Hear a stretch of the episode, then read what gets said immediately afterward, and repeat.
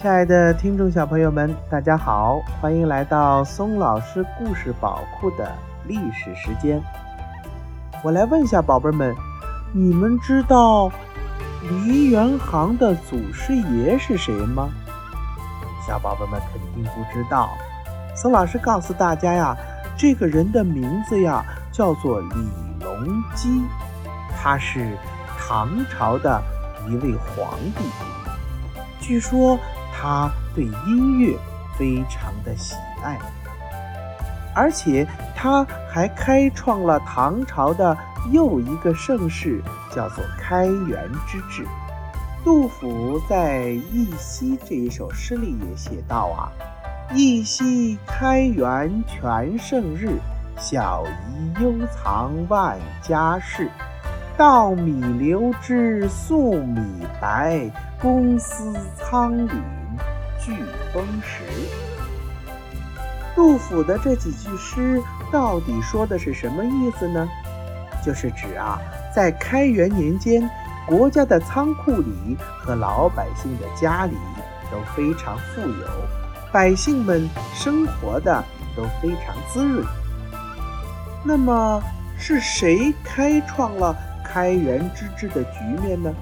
就是我们今天要给大家讲到的。唐明皇李隆基，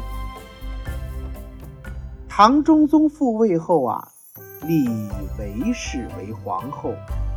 韦后骄奢淫逸，肆意玩乐。她还想学习武则天做女皇帝。她的女儿安乐公主也依仗权势，无所非为。公元七百一十年，因为中宗。不能满足韦后和安乐公主的要求，他们就秘密地把中宗毒死了。随后，韦氏临朝称制，掌握了朝政大权。唐朝的旧臣们不愿意再看到有女主出现，纷纷反对韦后。当时，皇族中有一位非常有才干的年轻王子。他就是武则天的孙子，项王李旦的儿子李隆基。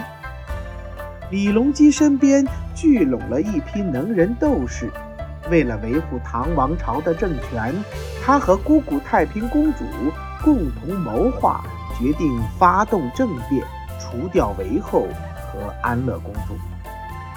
这一年秋天，李隆基率领部下趁夜晚。攻入皇宫，捕杀韦后。